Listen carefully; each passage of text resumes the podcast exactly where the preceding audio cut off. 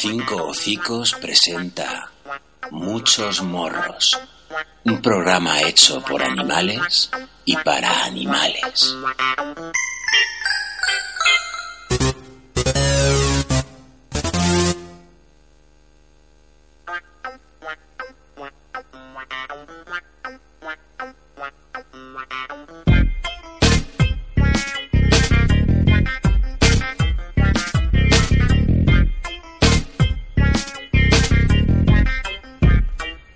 Buenos días, eh, compañeros.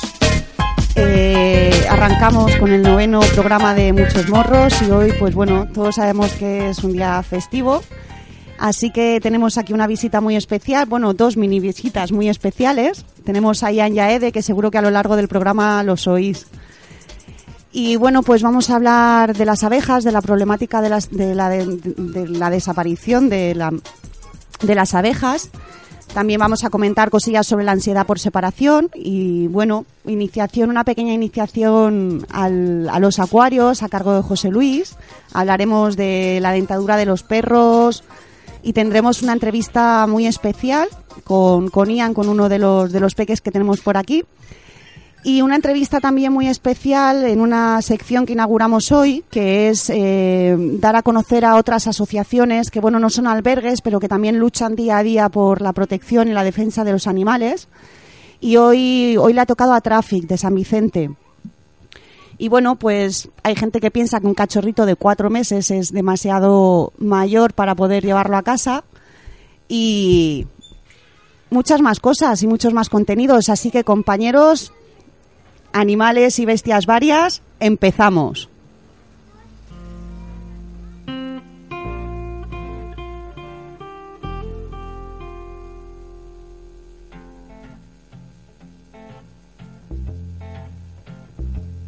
Little boxes on the hillside. Little boxes made of ticky tacky. Little boxes on the hillside. Little boxes all the same. There's a pink one and a green one and a blue one and a yellow one. And they're all made out of ticky tacky and they all look just the same and the people in the houses all went to the university where they were put in boxes and they came out all the same. And there's doctors and lawyers and business executives and they're all made out of ticky tacky and they all look just the same. And they all play on the golf course and drink their martinis dry and they all have pretty children. And the children go to school and the children go to summer camp and then to the university where they are put in boxes and they come out all the same and the boys go into business and marry and raise a family in boxes made of ticky tacky and they all look just the same. There's a pink one and a green one and a blue one made out of ticky tacky and they all look just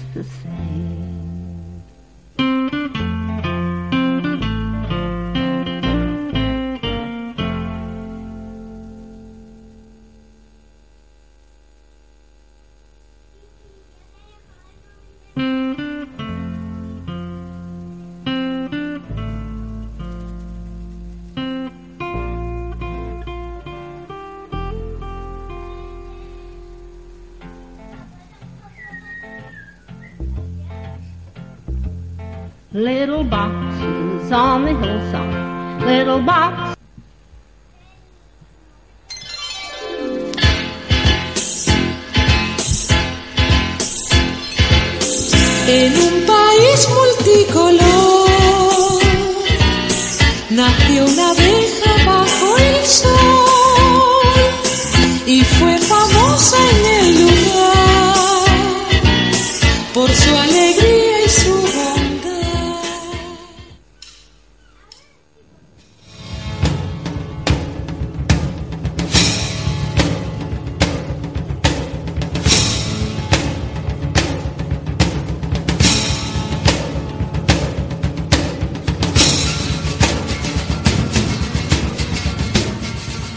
El revuelo de las abejas.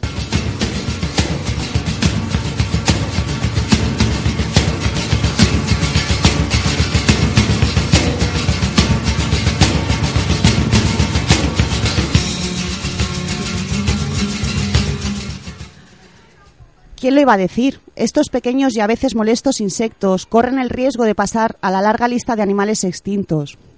Son más de 20.000 las especies conocidas. Las abejas evolucionan de las avispas. Antes eran depredadoras de insectos y se supone que empezaron a alimentar a sus crías con el polen que cubría las presas hasta alimentarse exclusivamente de él. Se pueden encontrar en todos los continentes menos en la Antártida. Allá donde haya abejas, ah, perdón, allá donde haya flores, habrá abejas.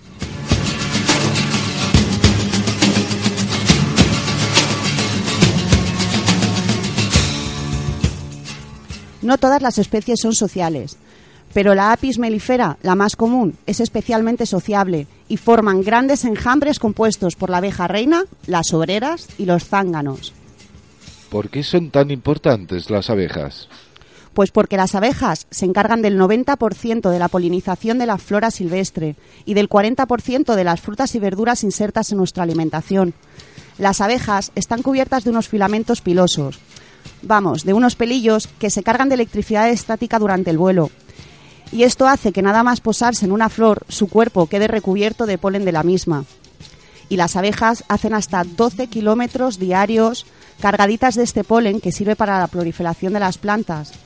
Proliferación indispensable para nuestra supervivencia, ya que las plantas son la base de la pirámide alimenticia y sin estas difícilmente podría sobrevivir ninguna especie animal.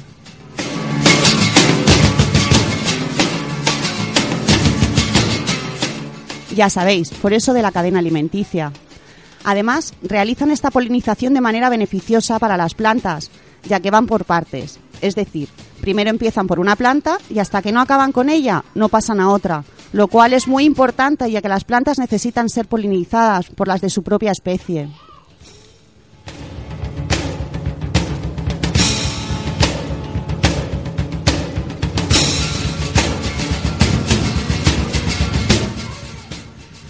Pero desde finales de los años 90 los apicultores nos vienen informando de la alertante disminución en la población mundial de las abejas, sobre todo en Europa y en América del Norte. El llamado síndrome de despoblamiento de las abejas. ¿A qué es debido? Pues todavía hay bastante incertidumbre, pero sí que tienen determinantes causas que lo provocan, los plaguicidas y los monocultivos en la agricultura intensiva. Los plaguicidas directamente las envenenan, a las colmenas enteras. Y la agricultura intensiva y monocultivos las mata de hambre, al menguar considerablemente la disponibilidad del alimento.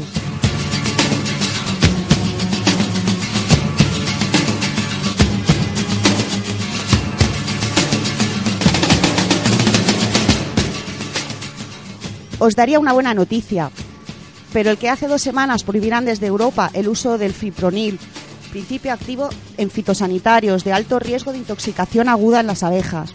Es una de esas, echa la ley, echa la trampa. Se usaba con fines agrícolas en la semilla del girasol y el maíz. Ha quedado prohibido para este fin, pero han puesto una excepción y se sigue comercializando otro producto con dicho principio activo del mismo laboratorio como excepción para las plagas de oruga en las patatas. Existen alternativas para el fipronil, pero como siempre, es más fácil mirar hacia otro lado.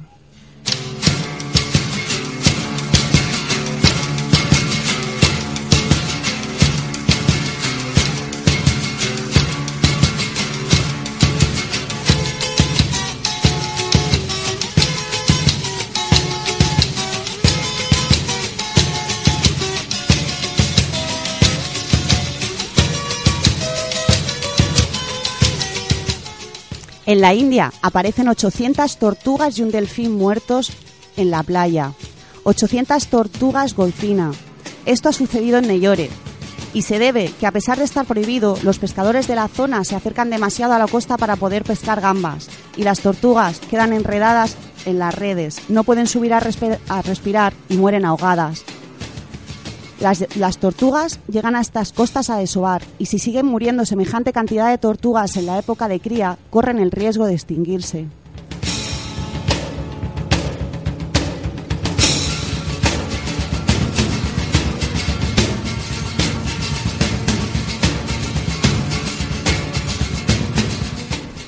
No son difíciles las soluciones. Es imprescindible que se haga respetar la normativa vigente del uso de las redes amigables para las tortugas, y respetar los periodos y distancias de pesca, ya que de manera natural ya son muchos los ejemplares que mueren agotadas en el trayecto, devoradas por predadores cuando son pequeñas.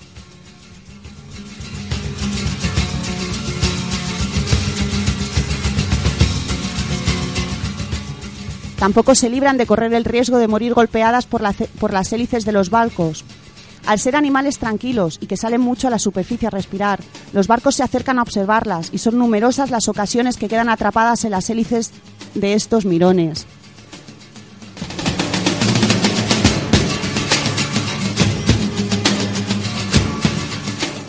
Que aprendamos a observar la naturaleza sin interferir en ella es algo que salvaría muchas vidas.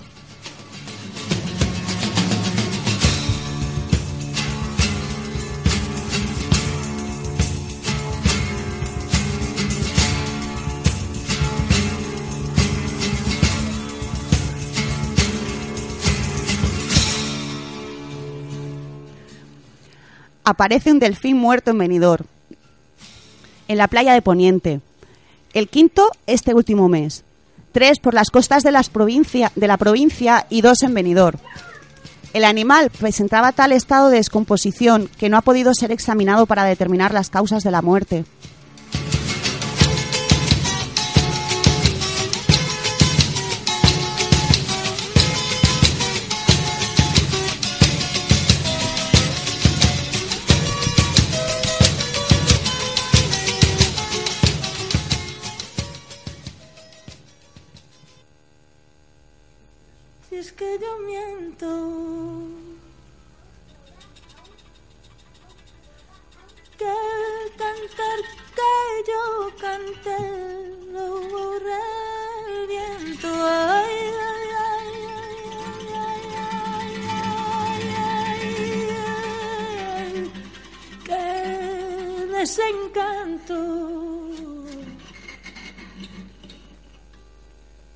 Si me borrara el viento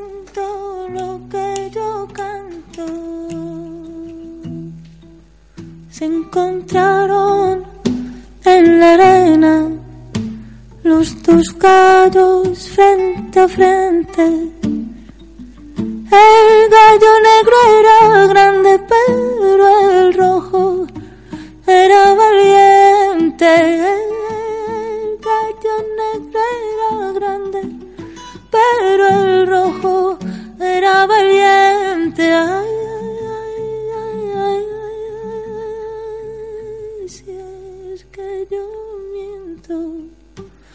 Que cantar que yo canté lo borra el viento. Ay, ay,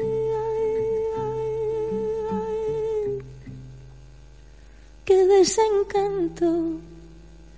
Si me borrara el viento lo que yo canto. Se miraron a la cara y atacó el negro el primero. El gallo rojo es valiente, pero el negro es traicionero. El gallo rojo es valiente, pero el negro es traicionero.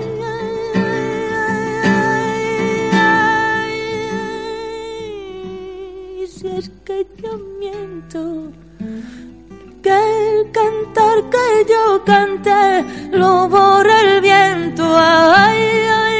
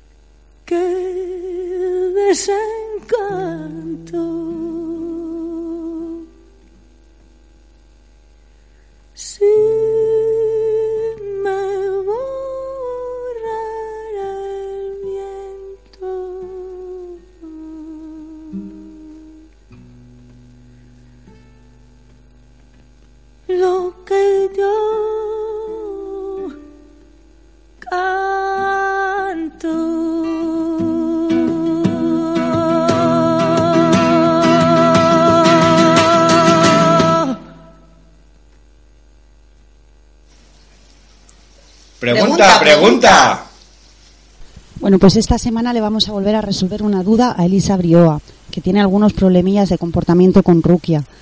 Eh, dice que le destroza solo cuando se quedan todo cuando se quedan sola en casa.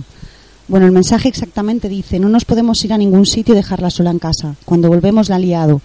Se ha comido algo. Aunque procuramos dejarle todo despejado, siempre encuentra algo. Se mea, cosa que si estamos en casa ya no hace.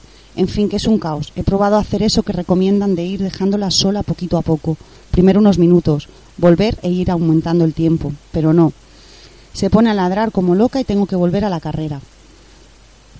Bueno, pues Elisa, es un problema muy común, ¿vale? Primero te voy a dar los consejos para que, que esta pauta o que este comportamiento se corrija y luego os hablaré un poquitito de la, de la ansiedad por separación porque mucha gente se deshace del perro durante el primer año de vida pensando que no hay manera de, educarlo a que se quede solo en casa, que lo va a destrozar todo siempre y sin embargo pues es un, es un problema que tienen que, y que tiene solución.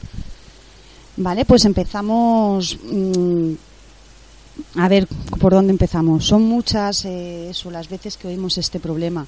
¿Y que, cómo debemos actuar? Pues os lo cuento. Las pautas son bastante sencillas, pero son muy estrictas y deben ser acatadas por todos los miembros de la familia sin excepción y sin margen de permisibilidad, ¿vale? Eh, si tenemos que hacer algo 100 veces y lo llevamos a cabo solo 99, el- posiblemente el perro se aferre a esa vez que no lo hacemos y, y no corrija el comportamiento es un comportamiento que no solo nos acarrea problemas a nosotros, sobre todo con los vecinos y con los destrozos que hace en la casa, sino que para la perra también o para el perro es también un problema porque lo pasan bastante mal, ¿vale?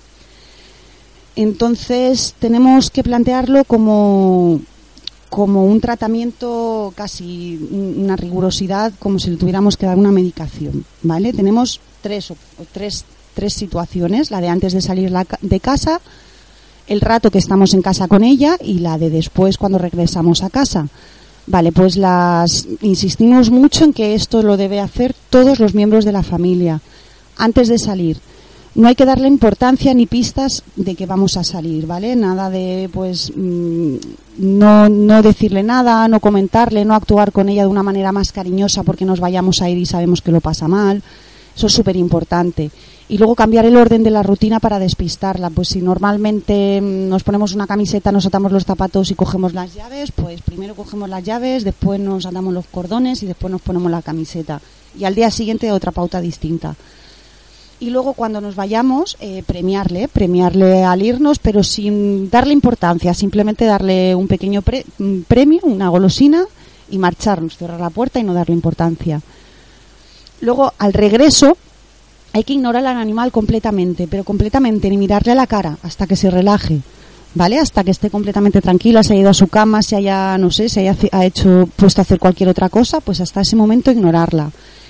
Ignorar también los destrozos que haya hecho, porque lo que está haciendo es una llamada de atención, entonces tenemos que demostrarle que eso no nos llama la atención en absoluto, ni para bien ni para mal y si es posible también no recogerlo delante del perro, ¿vale? Si es posible que el perro esté en otra habitación o alguien lo haya sacado a pasear mientras lo recogemos, mejor que mejor. Intentar, esto es un pelín más complicado quizás, lo, es importante también intentar no entrar cuando el animal esté ladrando, ¿vale? Si podemos mantenernos un poquito en el pasillo y en un momento que deje de ladrar entrar, pues mejor que mejor. Si no, pues oye, tampoco nos vamos a quedar en la calle a cuenta de que esté ladrando. Pero súper importante el ignorar al animal. Y luego otras pautas mientras estamos en casa es un poquito hacerle ver al animal que no pasa nada por estar alejado de nosotros, ¿vale? Por ejemplo, si se acuesta en su cama que está alejado del sofá, pues premiarle, ¿vale? Cuando esté relajado en otro sitio que no sea encima nuestro, encima de nuestras faldas, premiar, premiarle. Sobre todo si es suya la iniciativa de irse a su cama o de estar en otra habitación o de, de no sé, de que no, de que no esté tan pendiente de nosotros y luego no prestarle atención cuando, cuando la perreta, en este caso Rukia, la, lo reclame, ¿vale? Proporcionarle juegos y mimos cuando la perra no, no lo pida, ¿vale? Cuando esté despistada con otra cosa, pues entonces nosotros vamos y le, le hacemos un pequeño, una pequeña fiesta. Y hacer movimientos, aunque no vayamos a salir de casa, hacer movimientos como si vamos a salir de casa. Por ejemplo, pues lo que hemos dicho antes, normalmente les llama mucho la atención el, el coger las llaves, pues coger las llaves y volverlas a dejar y irnos a hacer la comida o a sentarnos en el sofá sin que o a beber agua o a lo que sea que no vaya a seguirnos fuera y qué más a ver a ver y hacer pues eso no más que nada los movimientos es bastante importante el, coger las llaves y ponerse los zapatos el hacer como que vamos a, a poner atar la bolsa de la basura y ya te digo, Elisa, estos son los consejos que te mandamos desde muchos morros. Eh, es bastante común el problema con que te aconsejamos que no te desesperes, pero porque tiene solución. No hace falta deshacerse del perro. Este no, no creo que sea el caso porque conozco a Elisa y no creo que en ningún momento se vaya a deshacerte el perro por esto. Pero sí que he conocido casos que consideran que el perro ladra mucho, los vecinos les puede acarrear problemas y también pues deberíamos concienciar un poquito a los vecinos de que es un problema que tiene solución, que estás tomando medidas y que por favor que tengan un poquito de paciencia porque en fin, pues imaginaros que un niño recién nacido con cólicos se tira toda la noche o toda la tarde llorando a todo llorar, que suele ser bastante desesperante también. En ese caso no nos tiran del vecindario, pues hacérselo ver también a los vecinos que, que estamos en ello, que no estamos dejándolo pasar y que estamos poniendo soluciones al tema para que ellos también tengan un pelín de paciencia. Y en fin, pues esta es también, esta es la duda que resolvemos esta semana. Esperamos que les sea de ayuda a Elisa y a todos los que nos estéis escuchando que tengáis ese mismo problema. La ansiedad por separación es bastante común, la culpa la tenemos bastante nosotros porque desde cachorritos, en el caso de que lleguen desde cachorros, tendemos a tenerlos continuamente encima, continuamente no dejarlos solos y es algo, pues bueno, la sociabilización, que en otro programa os hablaremos detenidamente del tema de la sociabilización, es súper importante cuando son pequeños o cuando están recién llegados a casa. Desde el primer día, os lo hemos dicho alguna vez, hay que tomar las pautas que queremos que tengan de mayor, ¿vale? Es la mejor manera de que luego a la larga la convivencia sea perfecta. Y os dejamos con una cancioncilla.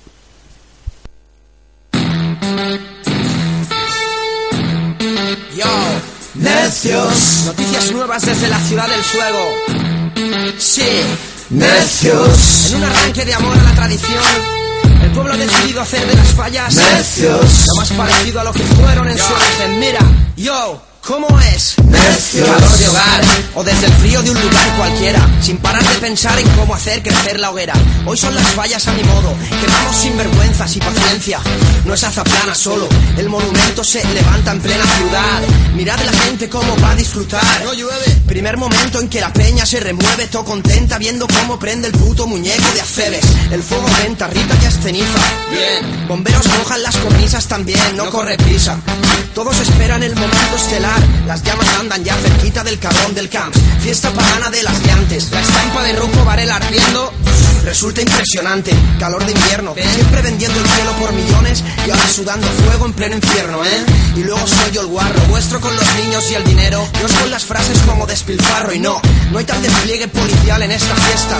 Que hoy pincha Rafa la banda de música es nuestra. La traca final se avecina. La construcción va a caer. La de los muros de 30 metros también. Pero ¿quién se va a mover? Nadie va a ponerse ciego a tope hasta ver arder al enanito del bigote. Suena. Después de tanto nada conseguimos. Pero esta gente os grita necios. Yo. Mirad cabrones si nos divertimos. Fuego. Fuego. Ay. Tantos motivos por los que escribimos. Y es que sois unos putos necios. Los sinvergüenzas tienen un destino. Fuego. Es lo que hay, tíos. Es nuestro derecho a soñar, a imaginarnos la fiesta perfecta. Todos sentados alrededor de este fuego, lleno de siempre nos queda algo más que decir. A esa pandilla de necios, nos tenéis contentos. No sé qué coño creéis, yo sé que ni nos miréis. Por culpa vuestra nadie cree ya en nada, ya nos reprochan lo mal que lo hacéis. Si yo acumulo dos mentiras ya me lío. Lo chungo no es ser torpe, es ser cabrón y frío. En 2008 los problemas son los mismos. La iglesia con sus lemas, los memos con sus himnos. Hoy en el Senado era de guasa. Los más rastreros, lo peor de cada casa, indignos. Por dirigir al pueblo al desastre directo. Por destinar al armamento el presupuesto. Por confundir, mentir y después poner cara de tontos. Buscar la forma de forrarse arruinando a los otros. Error pensar que se os aprecia. Un clima hostil, la paz avance de misil y la tormenta recia. En Francia coches arden y en España arderán. Aquel coche tan pijo, tus hijos no verán. Y no es mi pena, lo juro. Piedra contra tijera y sin papeles derribando el muro ahí fuera. La calle fragua un cambio paulatino y fiera. Van a meterte mierda en el molino, quieras o no. Mi rap, mi honor, o haz el favor y sube bien el altavoz, coopera. Lanza una piedra a este sistema que te ahoga. Yo, es mi función, quitarle presión a la soga. Después de tanto nada conseguimos, pero esta gente os grita necios. Yo, mirad cabrones si nos divertimos. Fuego, fuego, ay. Tantos motivos por los que escribimos. Y es que sois unos putos necios. Los sinvergüenzas tienen un destino. Fuego. Quema- quema- quema- Quemamos sinvergüenzas. Fuego, Mirad la gente cómo va a disfrutar. Cómo, cómo, prende el puto muñeco de acero. Bien. Es- bien, Fiesta pagana de las yankees Pincha Rafa La banda de música es nuestra. ¿Quién, quién, quién se va a mover? ¿Cómo, cómo, Barry, Bianco, orquesta, sumaros a la fiesta. Transformo en diversión una canción protesta. Luego hago como todos, curro estudio, bebo el viernes, el domingo me deprimo, pienso que nadie me entiende. La existencia itinerante, el amor distante. Después el lunes y el martes, vuelta a lo de antes. No se preocupen, yo a esta sin quien creo, veo a los que me rodean mi trofeo. Después de tanto nada conseguimos, pero esta gente os grita necios. Mirad cabrones si nos divertimos. Fuego, fuego. Tantos motivos por los que escribimos, y es que sois unos putos necios. Los sinvergüenzas tienen un destino. Después de tanto nada conseguimos, pero esta gente os grita necios. Mirad cabrones si nos divertimos. Fuego, fuego. Tantos motivos por los que escribimos, y es que sois unos putos necios. Los sinvergüenzas tienen un destino. Fuego. Bueno, compañeros, pues pasamos a deciros unos consejos, ¿vale? Estrenamos, dentro de la sección de los consejos, estrenamos. Buenos días, Mopa. dentro de la sección de los consejos estrenamos mini sección y hoy os vamos, pues bueno, pues para la gente que se decida tener acuarios, al menos que lo haga con, con cabecita y sabiendo lo que hace, ¿vale? Para que los animales estén en, condi- en las condiciones que tienen que estar.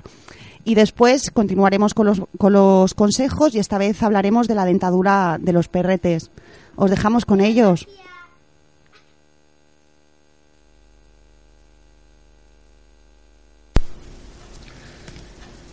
Vamos a hablar de la instalación de un acuario de agua dulce para peces tropicales.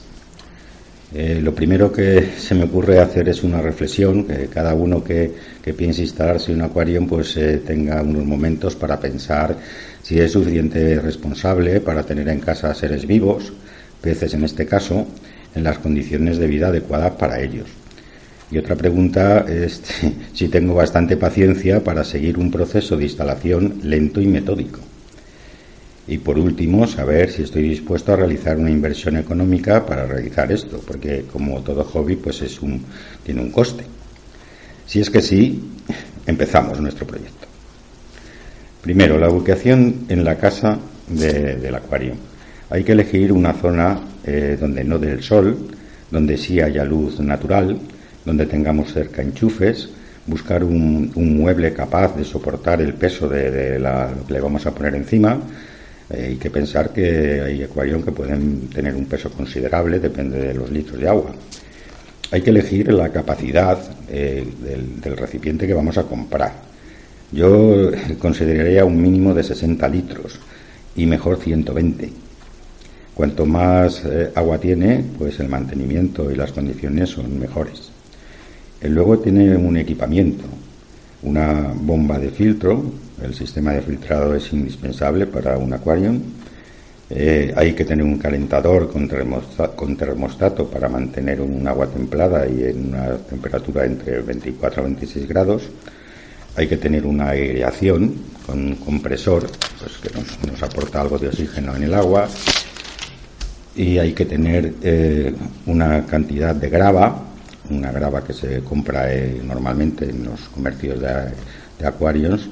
Eh, puede ser fina, puede ser gruesa y utilizarla para el fondo. En el fondo se debe de instalar estos eh, kilos de arena, pues más grueso en la parte de atrás y más delgado en la parte de delante para conseguir un efecto de profundidad. Otra cosa indispensable eh, son las plantas, las plantas naturales.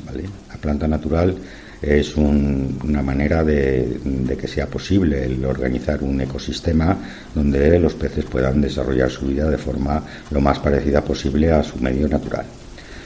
Eh, podemos tener piedras o rocas siempre no calizas, no se puede meter cualquier cosa dentro del agua. Es ideal la laca volcánica o materiales cerámicos de alta cocción se pueden incorporar raíces de ébano o fosilizadas. Y después pues pondríamos a lo mejor no indispensablemente un fondo decorativo que o lo podemos hacer nosotros o lo podemos adquirir. Eh, tenemos unos accesorios eh, que son tubos y, filtro, eh, tubos que, que, componen el sistema de filtrado. Hay un, esto se recoge el agua del fondo del acuario y se incorpora filtrada por la parte alta y tener pues un difusor y un macarrón para ello. Necesitamos una pantalla de luz porque hay que tener una iluminación complementaria para que las plantas se desarrollen con normalidad y puedan prosperar. Estas eh, luces que se utilizan son las mismas que tienen en, las tiendas de plantas, los llamados tubos Urolux, que aportan una longitud de onda pues eh, aprovechable por la planta. Nos vamos al agua. El agua. Bueno, el agua, ojo con el agua, porque generalmente tiene que ser tratada. el agua que obtenemos en el grifo pues tiene unos productos eh, perjudiciales, sobre todo el cloro, eh, tiene metales pesados o algunas sales que no interesan.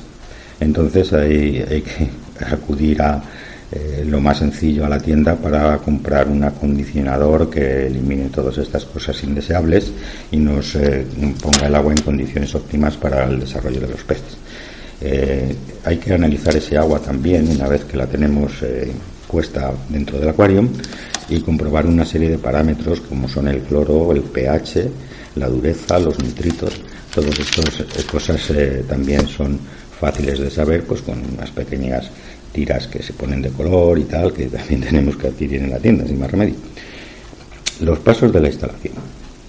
Una vez colocado en el sitio, lo primero que hay que hacer es distribuir la grava en el fondo. Después colocar las piedras y las plantas y estas asegurarlas para que no se levanten pues con, el movimiento de los peces o del agua. Hay que fijarlas con pequeñas piedrecitas o ponerlas eh, con alguna sujeción que, impida que se desprendan de, su sitio original. Se pone el, difusor de manera disimulada, que no se vea lo menos posible. Y lo mismo pasa con los tubos de extracción de agua del fondo y el suministro del filtrado hay ventosas para mm, colocar todos estos accesorios igual que el calentador. Y entonces, pues cuando tenemos esto colocado, empezamos a echar el agua siempre muy lentamente. Tiene que mm, no podemos eh, incorporar el agua, pues digamos eh, un cubo entero. hay que echar poco a poco. Como truco es eh, bueno poner en el fondo sobre la arena un vaso de boca ancha y verter encima de, ese vaso para que el agua vaya rebosando y no altere pues, eh, toda la instalación que hemos hecho de fondo. Una vez llenado por completo, poner en funcionamiento el sistema de filtrado, siguiendo las instrucciones del fabricante, el compresor, la luz, el calentador, en todos los esos sistemas que hemos ido instalando y hacer una, primera comprobación de analítica del agua. Conviene abonar las plantas también con las dosis que el fabricante nos dé tenemos esto hecho y hay que mantener, que ahí viene ya la, impaciencia, mantener dos o tres días eh, este acuario en, estas condiciones sin incorporar los peces. Cuando pasa ese tiempo, que hemos tenido la luz encendida y todos los sistemas en marcha, Eh, volvemos a analizar el agua y si no hay nada que nos eh, ofrezca dudas, pues acudimos a la tienda pues a, elegir los peces que vamos a colocar. En los peces. Los peces, pues quizás sea lo, lo más eh, eh, comprometido porque mm, la tendencia es a buscar los peces que te gustan, ¿no? Por colores, por movimientos, por lo que sea, ¿no? No podemos mezclar unos peces con otros. Hay que, hay que saber qué especies son o no compatibles y buscar un, algún tipo de pez que, bueno, pues que sea más eh, duro, que no, no, sea muy delicado para, para empezar porque si no podemos hacer inversiones en, peces de, bastante dinero y llevarnos la sorpresa de que al cabo de cuatro o cinco días tenemos el pez patas arriba. Bueno, aletas arriba en este caso, no tienen patas. Eh, normalmente se puede eh, pensar que para un pez adulto necesitamos 10 litros de agua. Quiere decir que un acuario con 100 litros de agua pues tendría 10 peces. ¿vale? Si elegimos en principio peces muy chiquititos, pues podemos superar esto porque sabemos que esos peces eh, a veces no consiguen superar los 3 o 4 centímetros, que es un tamaño pues pequeñito. Estos peces son pues los guppies, los platis, los neones, los sifus, peces que se reproducen fácilmente, que no son agresivos y que son bastante vistosos. Yo empezaría por, por esto, es eh, la manera más gratificante de, de empezar. Y después, pues hay que buscarse también algunos trabajadores para el acuario. Hay unos, unos peces que, como por ejemplo el Plecostomus, que, que se come las algas, come la, parte de, de, verde que se pueda originar en los cristales o en los fondos o sobre las rocas y se pasa pues básicamente la noche chupando con una especie de ventosa y limpiando pues de manera gratuita nuestro acuario por dentro.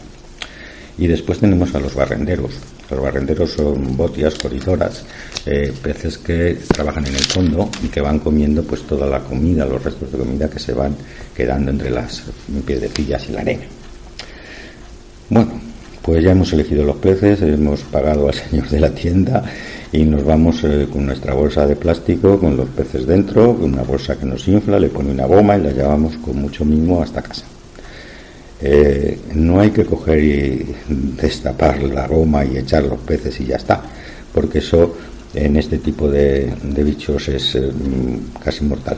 En la mayoría de los casos, y no de inmediato, pues no soportan unos cambios tan bruscos de condiciones. El agua que trae no es el mismo agua que tenemos nosotros, la temperatura que viene no es la misma que tiene nuestro acuario y hay que darles un tiempo para que se vayan acomodando. Lo primero que hacemos es abrir, eh, poner la bolsa sin abrir dentro del agua del acuario, dejar ahí esto pues eh, unos 10 minutos para que la temperatura se equipare. La segunda mm, operación sería abrir la bolsa, vaciar la mitad del agua que tiene y incorporar eh, pues una parte de agua ya de nuestro propio acuario dentro de la bolsa sin soltar a los peces.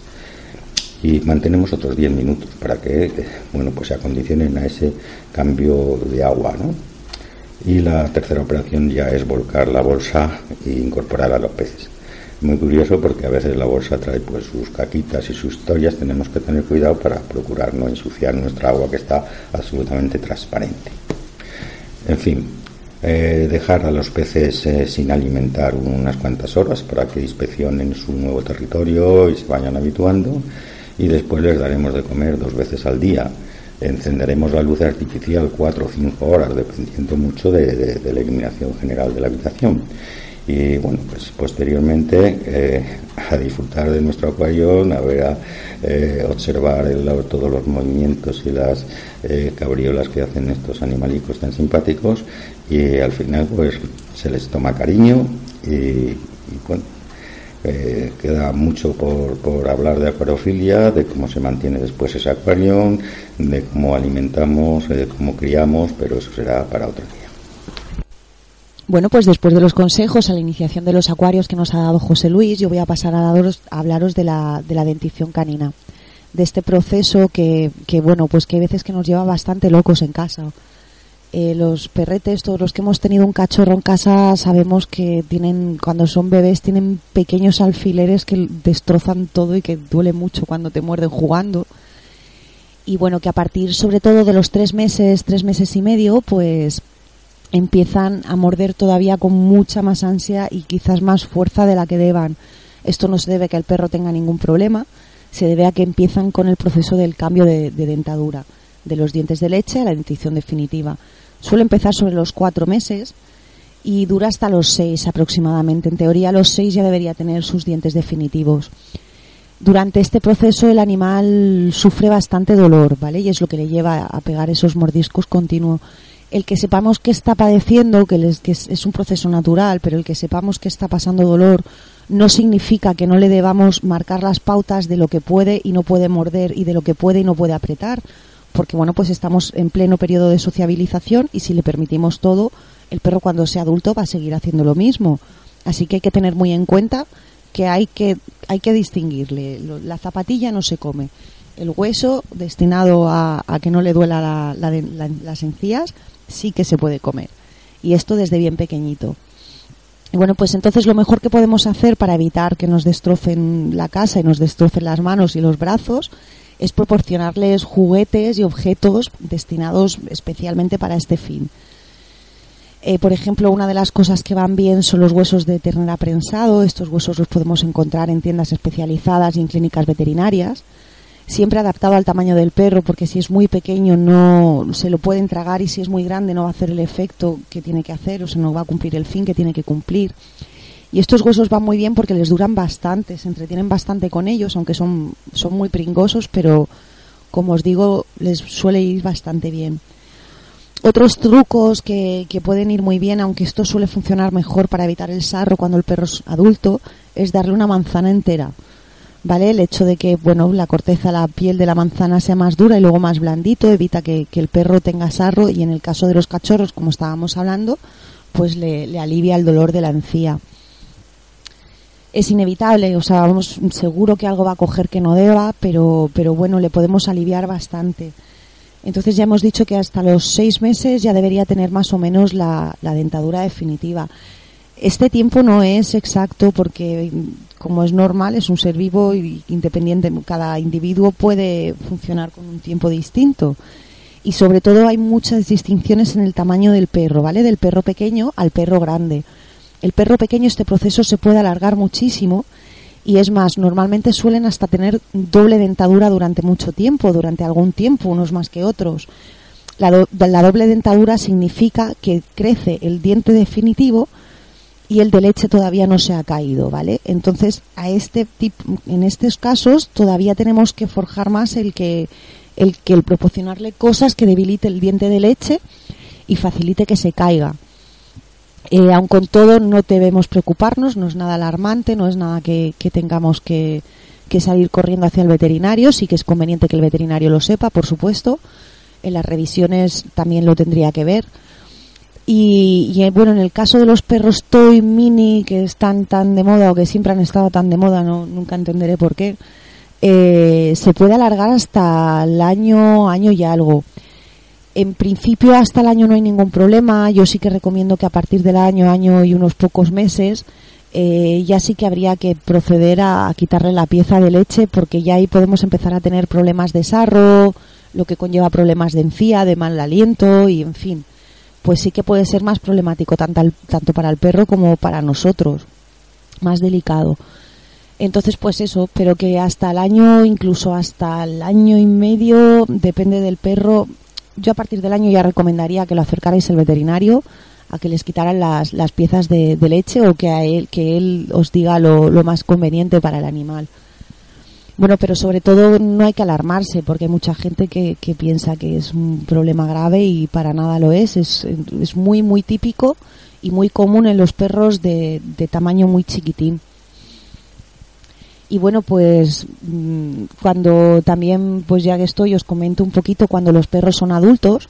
El tema es, del sarro es importante controlarlo porque, pues bueno, las limpiezas, una vez se hace la primera limpieza, eh, ya el esmalte se queda tocado y las, las siguientes limpiezas hay que hacerlas cada menos tiempo. Entonces, cuando más alarguemos la primera, siempre y cuando la dentadura esté en condiciones y esté sana como para poder alargarlo, pues mejor que mejor. Trucos para poder alargar este, para evitar el sarro, pues que coma comida seca, su pienso, no darle comida casera, esto hace que, que evolucione muy rápido el sarro. Y bueno, pues más o menos lo mismo que cuando son cachorros, mantener esa costumbre de proporcionarle cosas que a ellos les interese morder, que les llame la atención y que con el- la fricción que ejerce el juguete o el alimento con el diente evite que se forme y el poquito sarro que tenga pues se pueda ir marchando.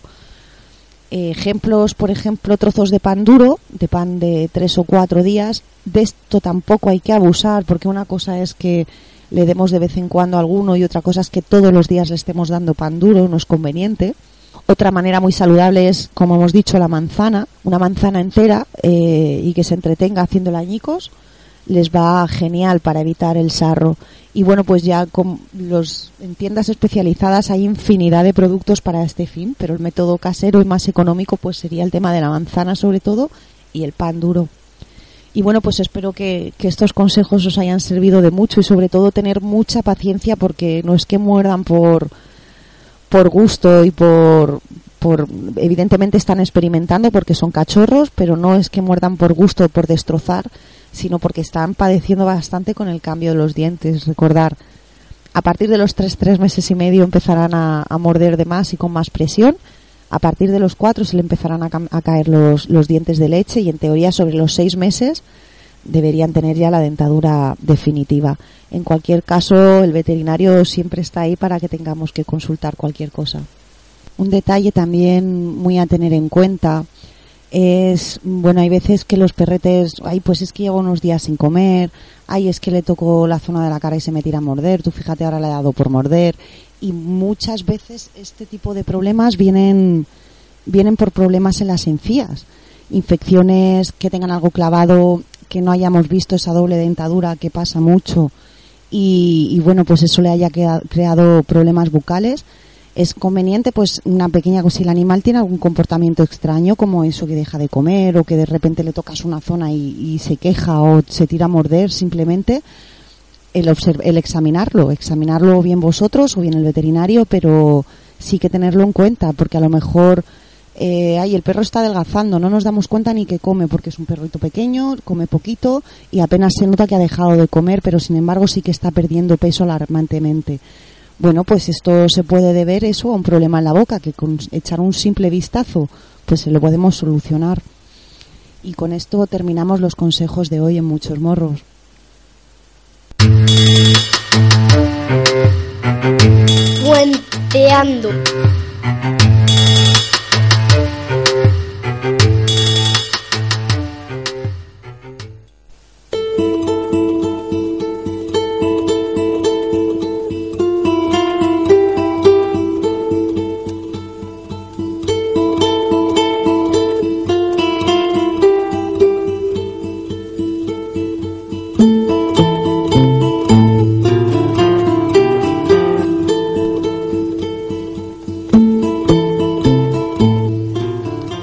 Los pájaros no tienen dientes, con el pico se apañan.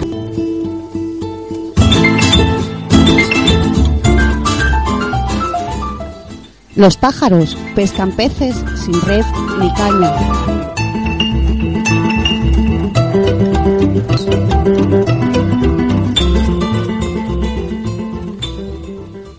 Los pájaros, como los ángeles, tienen alas.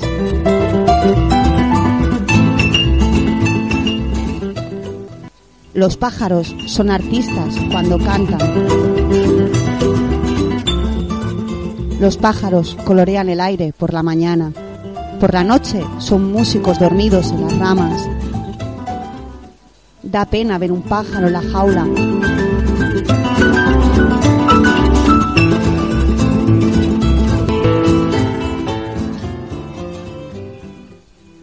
Son músicos dormidos en las ramas. Da pena ver a un pájaro en la jaula.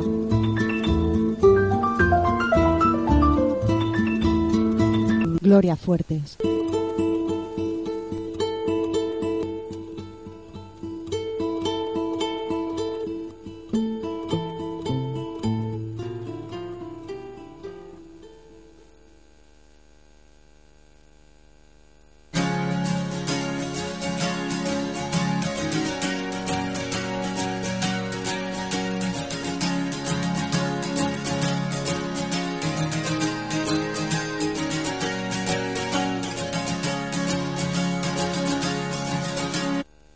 Esta mañana escuché en el jardín de tu casa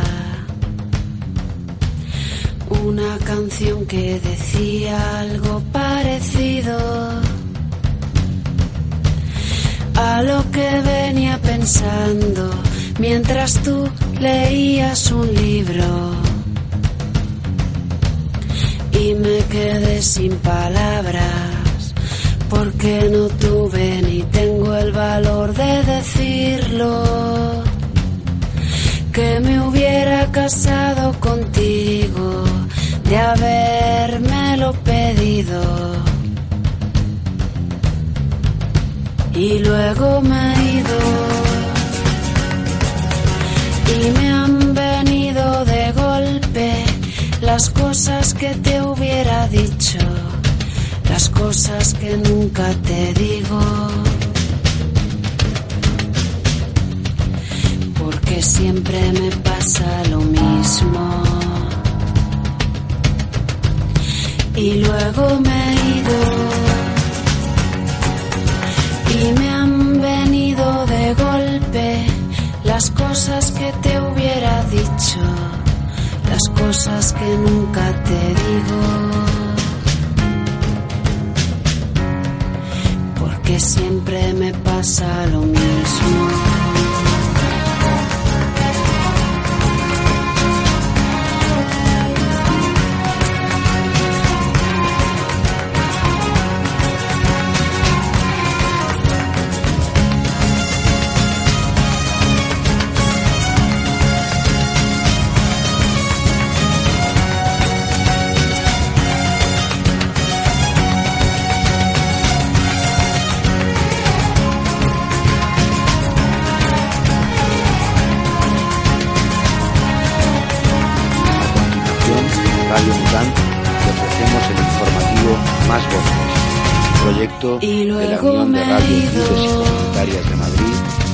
Apoyo de la Red Estatal de han Medios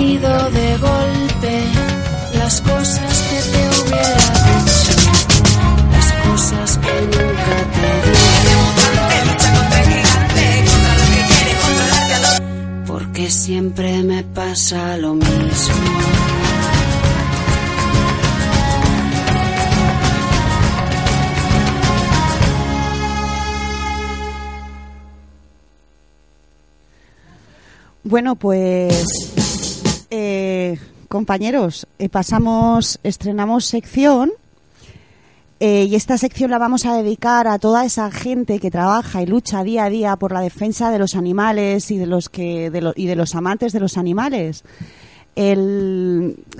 La, la sección se trata de que cada semana contactaremos con, con una asociación para bueno pues darle la oportunidad de que de que pueda difundir su mensaje el trabajo que realizan que se den a conocer un poquito vale para que sepamos que no no solo las son solo las grandes que por supuesto la labor que hacen es mm, fundamental pero que hay mucha gente que también estamos detrás de esa lucha que nos cuesta mucho trabajo día a día y que bueno pues tener su pequeño espacio. Esta semana vamos a entrevistar, esta semana vamos a hablar de Traffic, que es una asociación que está en San Vicente. Y hemos conseguido hablar por teléfono con Anabel, que es la presidenta, y a la que le damos las gracias, tanto por el trabajo que realiza como por habernos atendido. Así que, compañeros, os dejamos con la entrevista, ¿vale? Pues tenemos hoy en Muchos Morros Anabel. Anabel es la presidenta de la Asociación Traffic de San Vicente. Buenos días, Anabel. Hola, buenos días. Pues nada, te llamábamos un poquito pues para que nos comentaras, para dar a conocer a otras asociaciones y hemos pensado en vosotros y cuéntanos un poquito qué es Traffic.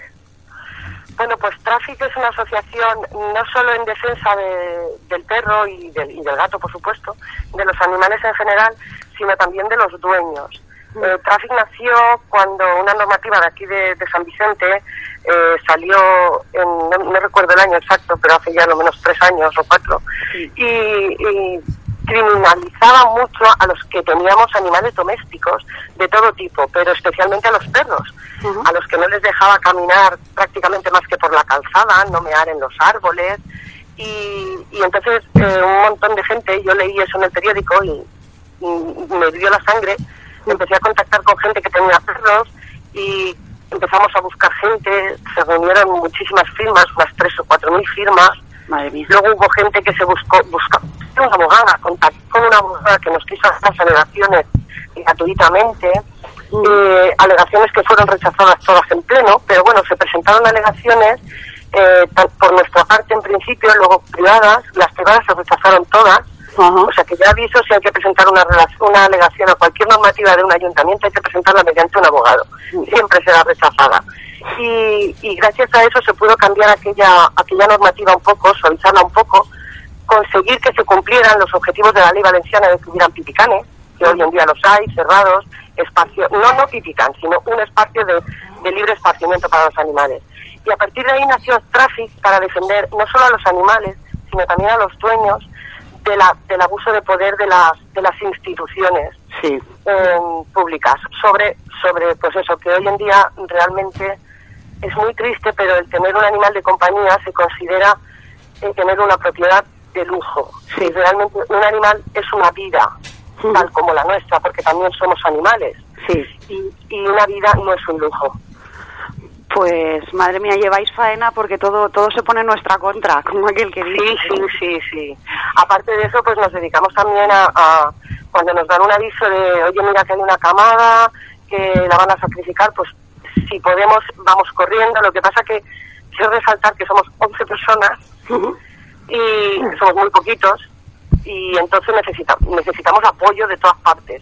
Hacemos de todo para recaudar dinero, para, para poder sufragar los gastos, porque recuperar un perro, sea adulto y esté herido, o sea un bebé y haya que darle eh, biberón, eh, cuesta muchísimo dinero. Sí, trabajo y, y dinero. Y no tenemos ningún ningún albergue, no disponemos de, de ningún terreno ni ningún albergue.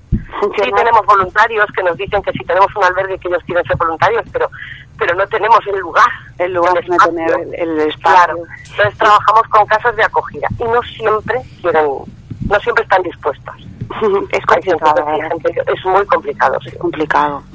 Es Y bueno, entonces me comentas financiación, cuáles son las actividades que realizáis. Pues ahora mismo nosotros nosotros la financiación que tenemos es las cuotas de los socios, que la cuota de entrada son 30 euros porque esa es la que tuvimos que pagar los socios para poder crearla. Eh, aparte de los gastos anteriores, ese fue el último pago y dijimos, pues la cuota de entrada será siempre 30 y luego son 20 euros anuales que los paga el socio en el momento en el que él quiera. Evidentemente, si a noviembre se le recuerda que no ha pagado, pero vamos, no él es el que se, se dirige a la cuenta y lo paga cuando él quiera. Exacto, no se giran recibos. No es una Luego- exacta. Exacto. Luego tenemos el Teaming, que es una, una página web que hay en Internet donde se recauda dinero.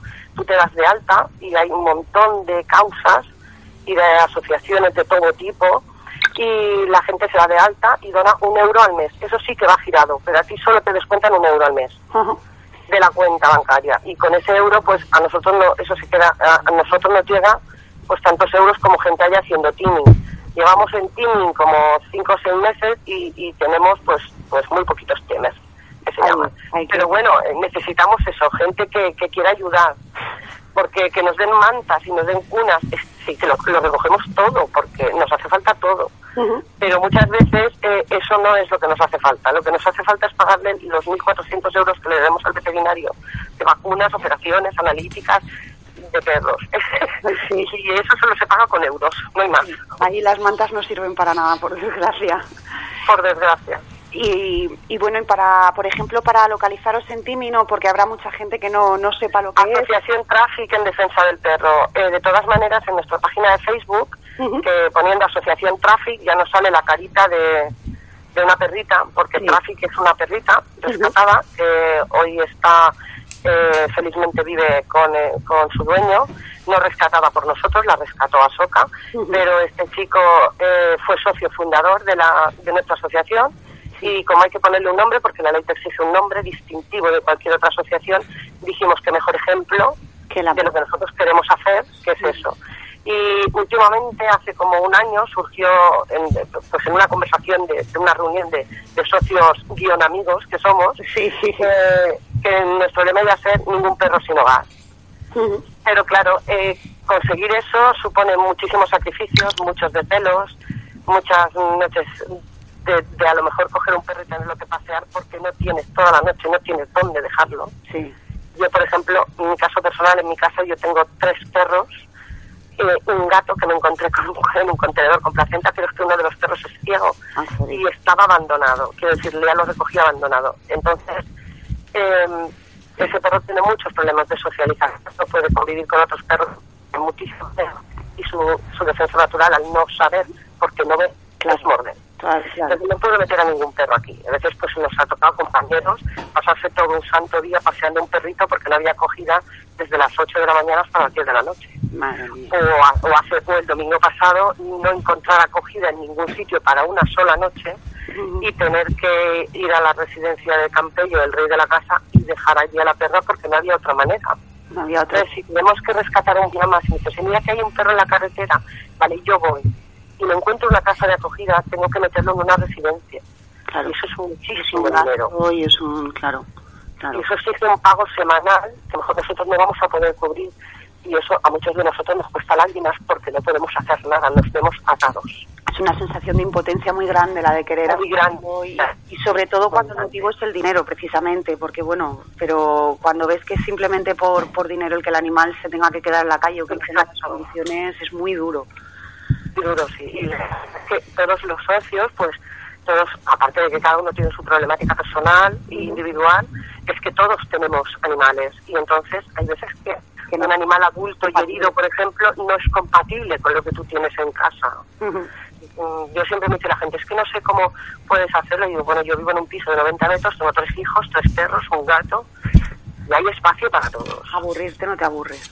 No, no, para nada, para nada, para nada. De hecho, es que cuando la gente dice me aburro, ¿y eso qué es?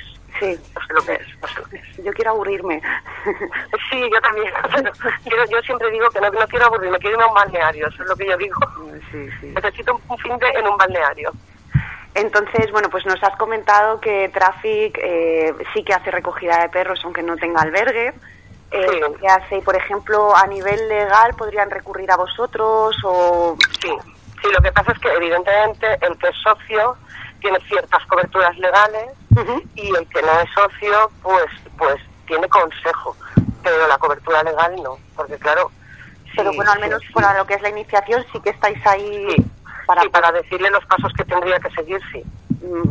Lo que pasa que está claro que tanto la normativa eh, de este pueblo como la ley valenciana, como es que hay que cumplir. Es decir, en todo el municipio los perros solo pueden ir sueltos en los sitios habilitados para ello. Sin embargo, yo me encuentro mm, eh, todos los días decenas de perros que van con sus perros sueltos. Que me parece genial, pero no deben ir sueltos. Porque a lo mejor ese perro está perfectamente educado, es un perro muy tranquilo, no se mete con nadie. Pero a lo mejor el viene de frente, que sí que va atado, no lo es, pero va cumpliendo la normativa. Va, sobre su dueño va pendiente de que no se acerque a otro perro. Y ahí puede surgir un problema. ¿Y quién pierde? Pierde el que muerde. Pero realmente el que muerde estaba atado, estaba cumpliendo la normativa. Es que ahí es un poquito complicado. No, yo siempre digo que también hay que educar mucho a los dueños y concienciar de que hay otros perros que no son tan sociables, igual que hay otras personas que no le gustan. A lo mejor no es que sean maltratadores no, muy serios, simplemente pues no quieren compartir ese espacio con un animal y hay que respetarlo igualmente. O sea que también nos tenemos que educar a nosotros en ese aspecto muchísimo. Queda mucho por... Es que es básica la educación. Sí. La educación tanto del perro como del dueño, como de la persona. Pero eso yo creo que es también, aparte de la educación, es un poco de sentido común, que le falla mucho el nombre porque es el menos común de todos, pero el sentido común de las personas, quiere decir, hay que saber muy bien hasta dónde llega, hasta dónde yo puedo hacer para no molestarte a ti o para no molestar a otro. Claro, no, no, y eso es en el tema animales y en el tema niños y en el tema botellón y en el tema todo. En el tema todo. Y en el tema claro, pues que bueno, siempre cuanto mejor conducta, entre comillas, por decirlo de alguna manera, tengamos, pues más fuerza tenemos a la hora de luchar después por nuestros derechos. Exactamente. Porque si no estamos perdidos. Exactamente. Ahora estoy viendo, por ejemplo, que ya me han comentado dos veces a la Brigada Azul, que va repartiendo folletitos diciendo las cosas, porque cierto es que, gracias a Dios, últimamente San Vicente está más limpio. Pero es cierto que, aunque los que tenemos perros y los recogemos todo, eh, mm, nos sentíamos ofendidos por ese acoso, es cierto que, es que hay muchísima gente que lo recoge en las cacas. Claro. Y vamos a ver, a mí me molesta ver comerse un bocadillo y tirar, porque a mí me molesta, y tirar el papel al suelo, me molesta, sobre todo porque tiene las papeleras al lado. Sí. Y me molesta que ese niño tire el papel y nadie le diga nada. Del mismo modo, a mí me molesta que un, un- un perro haga caca y no lo recojan. No lo recojan, claro. Porque no hay que tirar las cosas al suelo, que para eso están las papeleras. Sí, para eso, la- para eso las pagamos todos. Exacto, es que exactamente. O sea, es que hay que verlo aquí, la concienciación, hay que verlo mucho como que todo es de todos y cuanto más lo cuidemos, mejor. que todo es de todos. Y cuanto más los cuidemos, seguramente pagaremos menos impuestos porque habrá que renovar menos contenedores, etcétera, etcétera, etcétera. Es toda una cadena. Sí. Bueno, Anabel, ¿y, y cómo la gente que esté escuchándonos y quiera ponerse en contacto con vosotros, a través, cómo puede hacerlo? Pues puede hacerlo por eh, nuestros dos teléfonos de contacto, eh, que son el 661-820-886, el 652-904-610 y por dos emails, eh, traffic arroba hotmail.es con dos Fs y una K de kilo al final, traffic, y as.traffic arroba gmail.com. En cualquiera de esos sitios nos puede localizar. También por nuestra página de Facebook, dejando una reseña, ya nosotros nos podríamos en contacto con, con quien sea, con la persona que desee cualquier tipo de información. Perfecto, pues muchísimas gracias por la labor que hacéis. A vosotros, Mucha que también hacéis una labor muy grande de educación. Gracias. Gracias, sí. Bueno, pues sabes que Cinco Cicos está a vuestra entera disposición y ojalá alguna vez Y nosotros, algo lo sabéis también. Muchísimas gracias. A ti, Anabel, un beso muy fuerte y nada, ahora después pondremos tanto en Facebook como volveremos a repetir los datos de contacto por si alguien se anima a ponerse para, para hacer, mm, hacerse socio o para colaborar de la manera que puedan. Anabel, De acuerdo, muchísimas gracias. un abrazo muy grande. Un abrazo y un beso más. Gracias. Hasta luego. Bueno, pues eh, aquí hemos tenido la entrevista con Anabel, Traffic San Vicente. Luego recordamos todos los datos por la página de Facebook. Ya sabéis, muchos morros radio por cinco cicos. Ahí recibís toda la información adicional al programa, ¿vale? Y ahora vamos a hablar de Tashiro, que suena a chino, pues es japonés. Y resulta que el paraíso de los gatos existe. Y no solo existe, sino que, que, bueno, que tiene una pinta estupenda. Tashiro se trata de una isla que está en Japón, como os he dicho, y bueno, pues mm, hace, hace muchos años se dedicaban a- al comercio con la seda y para criaban los gusanos de seda, tenían criaderos de gusanos de seda entonces, para que no mermara la producción de los gusanos mm, a causa de las ratas, de, la- de las plagas de ratas, pues introdujeron gatos en la isla. Y los gatos, pues, se encontraron de maravilla, también los cuidaban, los cuidaban muy bien a nivel de alimentación y a nivel de todo para poder, ah, para que cumplieran la función que, que requerían. Y de verdad, si podéis ver alguna, eh, hemos compartido una imagen en Facebook, en la página, pero si podéis ver alguna imagen del, del lugar es impresionante la cantidad de gatos y, y lo bien que se ve a esos gatos allí. Poco a poco fueron dejando de comerciar con la seda y pasó a ser una a, coger tema pesquero, ¿vale? De la pesca. Entonces los, los gatos se alimentaban de la propia pesca, los pescadores eran los que alimentaban a los gatos y han ido proliferando y, la cantidad de gatos que hay es impresionante. Bueno, llegan hasta venerarlos, ven- venerarlos. La isla, la isla tiene algunos templos que hace, hace mención a los gatos. Y bueno, es, es impresionante, el cuidado se les ve a todos sanísimos. Ahora mismo el, los utilizan como reclamo, bueno, los utilizan, aprovechan el, el hecho de que los gatos vivan allí como dioses, nunca mejor dicho, para, para atraer al turismo. Y bueno, hasta tal punto quieren atraer al turismo porque es una pequeña isla que deben vivir unos 100 habitantes. Los gatos los superan con creces, pero lo que son personas son unas 100 personas. Entonces lo que, lo que pretenden con esta atracción es que la gente, pues encandilar a la gente con el lugar, que la verdad es que tiene que ser fácil de encandilarse allí. Y que se queden a vivir para, para que poco a poco ir ahora les toca se puede decir que en su día las personas repoblaron la isla de gatos y ahora les toca a los gatos repo- repo- repoblar a la isla de personas y en ello están. Ya os digo recomiendo que, que entréis en internet simplemente poniendo Tasiro o bien T-A-S-H-I-R-O o bien la isla de los gatos, simplemente con poner la isla de los gatos salen infinidad de imágenes dignas de ver, de verdad, os animo. Y bueno, pues os dejamos con una cancioncilla.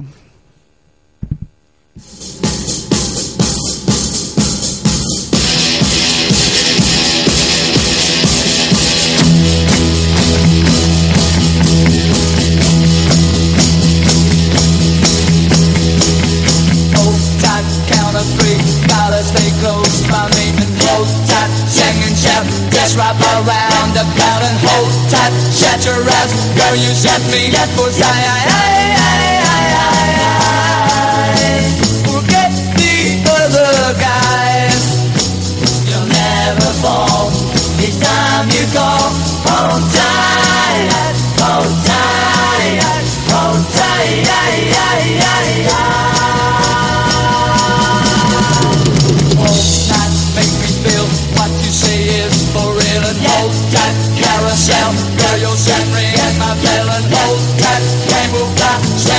swing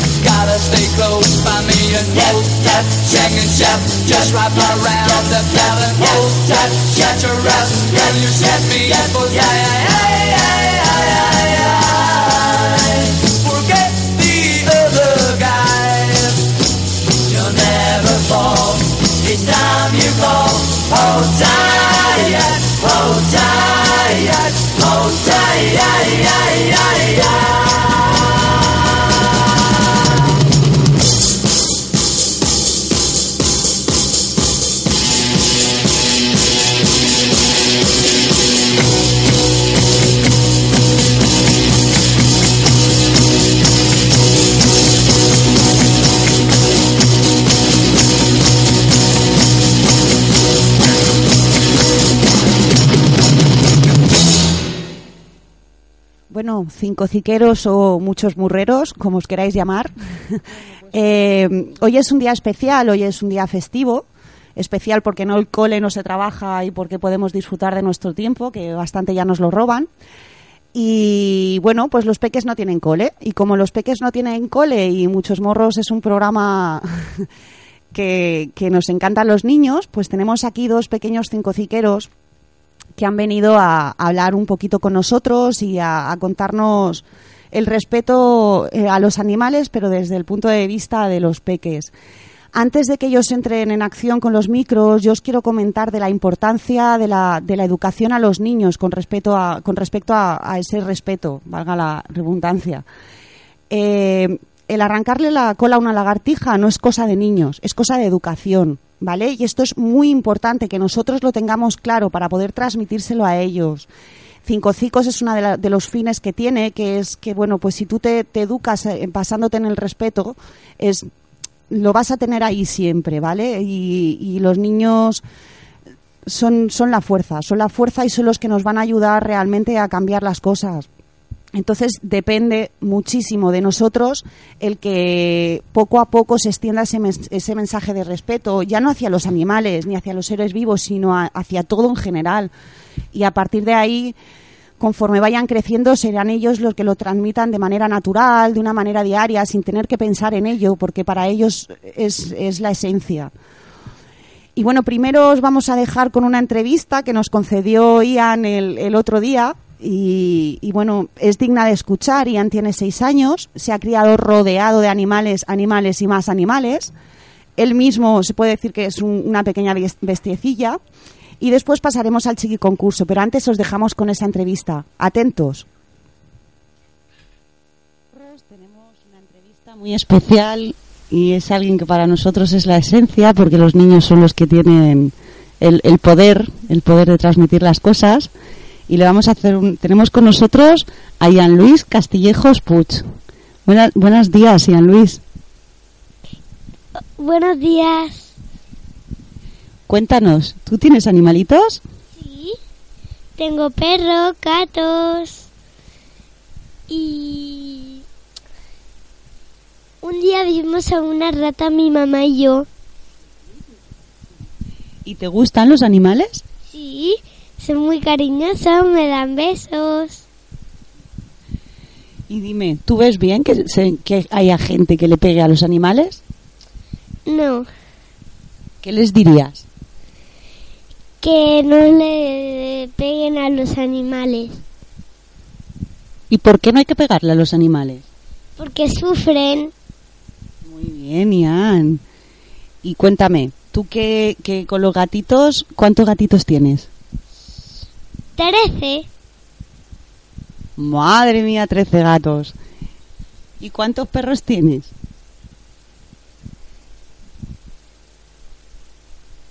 nueve o diez. Y dime, ¿qué te, que, que me has dicho que te gustan porque son muy cariñosos. ¿Qué le dirías tú a alguien si lo vieras pegando a un perrito o a un gatito o a cualquier otro animal? Pues que no le peguen, ya te lo he dicho, ¿no, Mar? Tienes razón, Ian. Perdóneme usted, caballero. Bueno, Ian, y cuéntanos, a ver, ¿tú has comprado algún perrito? ¿Habéis comprado algún perrito? ¿De dónde han salido tus perritos y tus gatitos? Ya la compremos porque si no se moriría. Y han salido dos gatos de la basura y un gato y, y un perro. El perro se llama Sábado, que es una perra normalmente. Y el gato que se llama Poco, que es un chico, también ha salido de la basura. Y Ian, ¿y por qué se moría bujía en el criadero? Porque porque estaba muy malita y la dejaban morir. Y nosotros la compremos. Sí. Ah, bueno, adiós.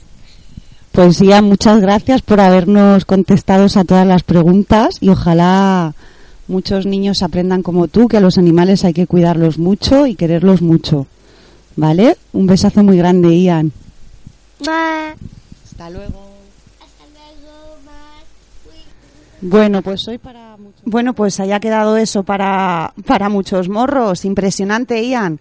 Pues nuestra gran sorpresa es que tenemos aquí a estos dos pequeñajos. Tenemos por un lado a Ian, que ya lo habéis oído con la entrevista. Buenos días, Ian. Buenos días. Acércate al micro, Peque. Buenos días. Y tenemos a Ede. Buenos días, Ede. Bueno, pues ellos van a, yo creo que se van a animar los dos a hacernos eh, la sección del chiqui concurso en directo. Os voy a comentar yo primero un poquito a ver en qué consiste el chiqui concurso y después pasan ellos a la acción. Y si nos da tiempo, pues algunas preguntillas a ver qué nos cuentan de los animales estos niños.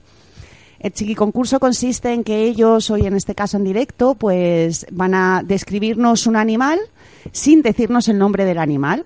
Y, tenéis toda la semana para darle vueltas y averiguar de qué animal se trata y mandarnos un correo a muchosmorrosradio.gmail.com con la respuesta y vuestro- vuestros datos.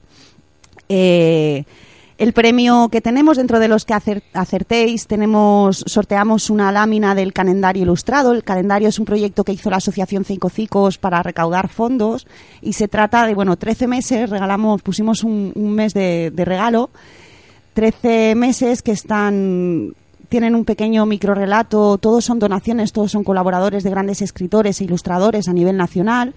Tienen un pequeño, relacion, un pequeño microrelato relacionado con los fines de la asociación. Y por otro lado, pues eh, la ilustración que da, da imagen a ese, a ese micro. Son impresionantes, ahí, bueno, todos los trabajos son geniales. Y desde aquí lo volvemos a agradecer porque ha sido increíble. Y bueno, Peques, a ver, ¿quién, quién empieza de los dos? ¿Quién se anima a empezar de los dos? ¿Ede? Ede, ¿qué, qué me cuentas tú de los animales? ¿A ti te gustan los animales? Te gustan un montón. ¿Y qué animalitos tienes tú? Porque a mí me ha chivado un pajarito que tienes un animalito, como poco.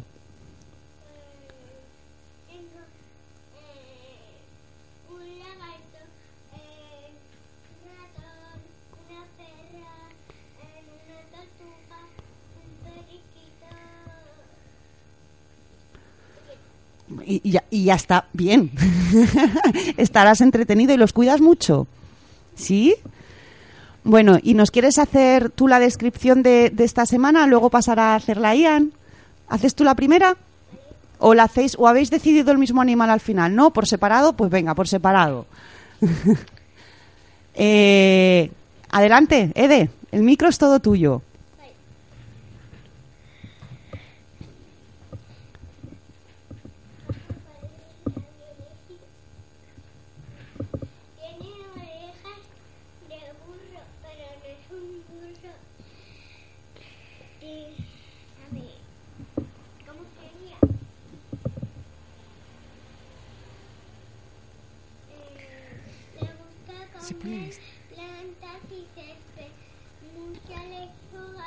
Bueno, pues eh, yo creo que vamos a... Ede, vamos a hacer una cosa, porque no te estamos oyendo y es una, es una lástima. Vamos a compartir micrófono con Ian, ¿vale? Que se ve que el de Ede no funciona. Y así se te oye. Ahora te lo pasamos, Ian. ¿Vale? Venga, empieza desde el principio. Tiene orejas de burro, pero no es un burro.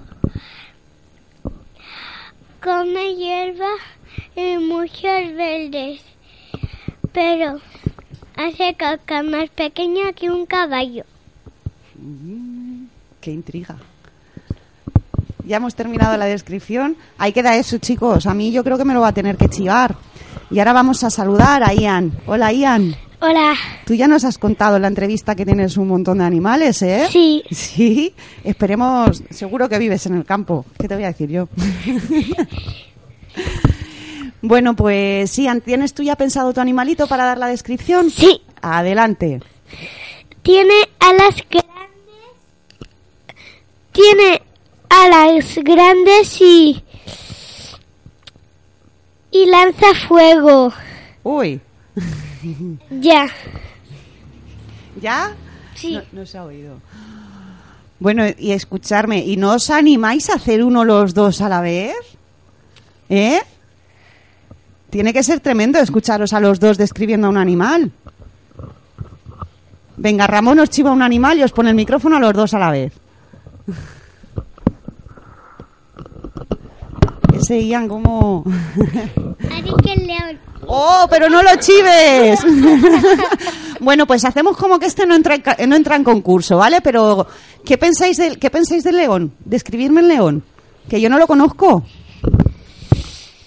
Tiene una melena grande. Es carnívoro. Lucha contra las hienas.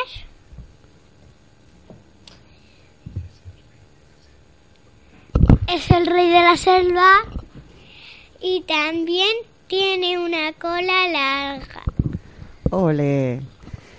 Que sepáis que, que ojalá todos... Dime, continúa, Ian, perdona, que te he cortado.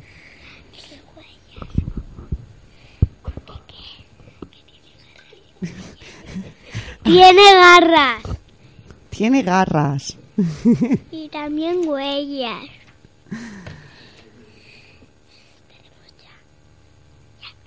Ya. Ya. muy bien.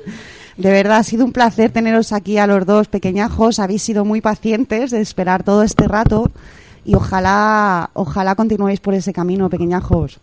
Animar, animar a todos a que cuiden los animales. A ver qué diríais. Que no les peguen. Ede, ¿nos dices algo? Eh, lo mismo, que no les peguen. Ole.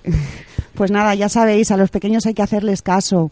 Muchos morros radio arroba gmail.com. Animaros a, a participar. Y os recordamos desde Muchos Morros que este viernes por la tarde, a las 6 de la tarde, tenemos una, la primera quedada del chiqui concurso, donde podrán, pues eso, donde hacer a los peques protagonistas de la sección y del programa en general para poder grabarlos y que participen en los siguientes, en los siguientes programas. Es en Librerías Chus, en San Juan Pueblo, eh, es en, en Gibres Chus, en San Juan Pueblo, la calle Ordana. Y en fin, hemos quedado ahí a las seis. En Facebook tenéis el evento, se llama Pan, Chocolate y Muchos Morros. Y cualquier duda a muchosmorros.gmail.com o en el Facebook. Cambiamos de sección. Hola, buenas tardes. ¿Han visto ya la carta? ¿Qué van a tomar? Sí, por favor. Yo querré una ensalada y unos entrantes y mi compañero un bol del mejor pienso que tengan. Gracias. Rutas mascoteras.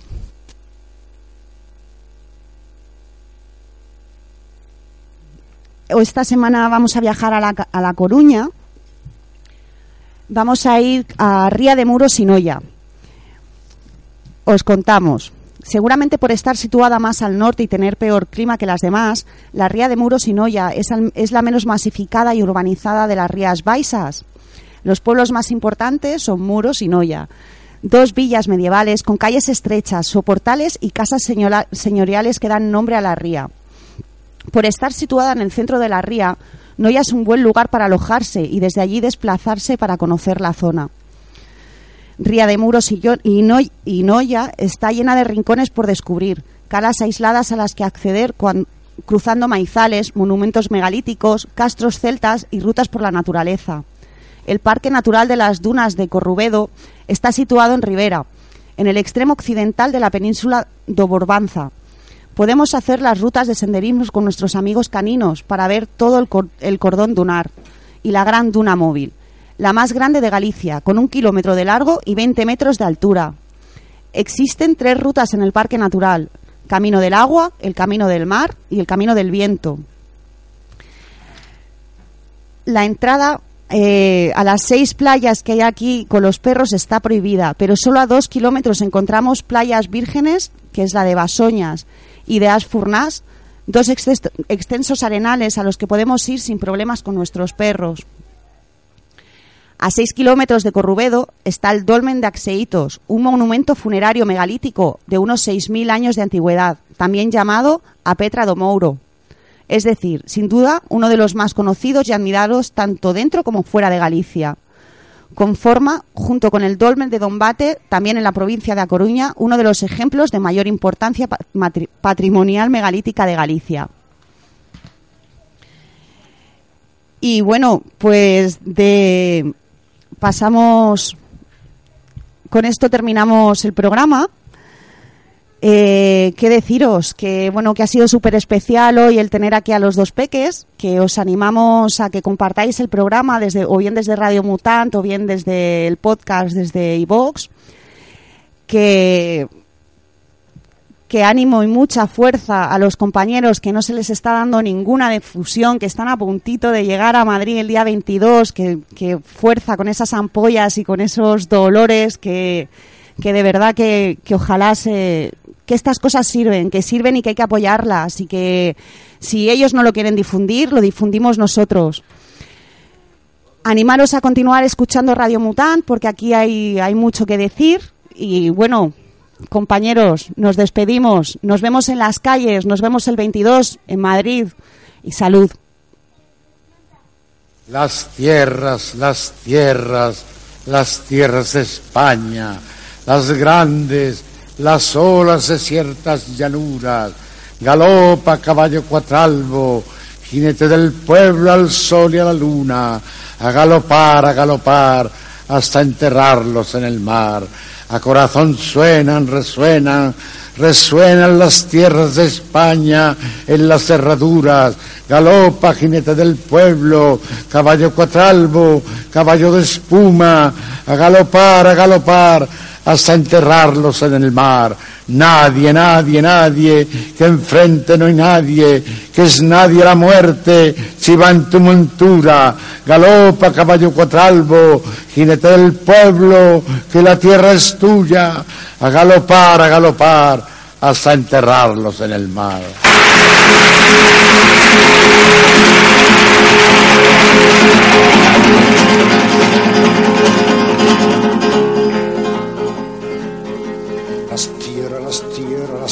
España, las grandes, las desiertas llanuras.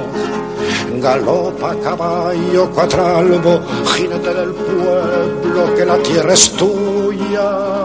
A galopar, a galopar, hasta enterrarlos en el mar. A galopar, a galopar, hasta enterrarlos en el mar. A corazón suenan, suenan, resuenan las tierras de España en las cerraduras.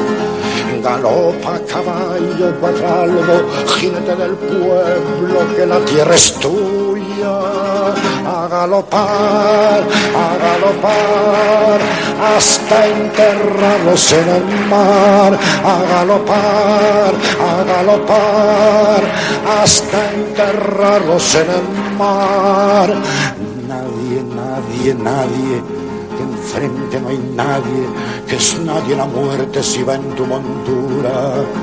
Galopa caballo cuatralbo, jinete del pueblo, que la tierra es tuya. A galopar, a galopar, hasta enterrarlos en el mar. A galopar, a galopar, hasta enterrarlos en el mar.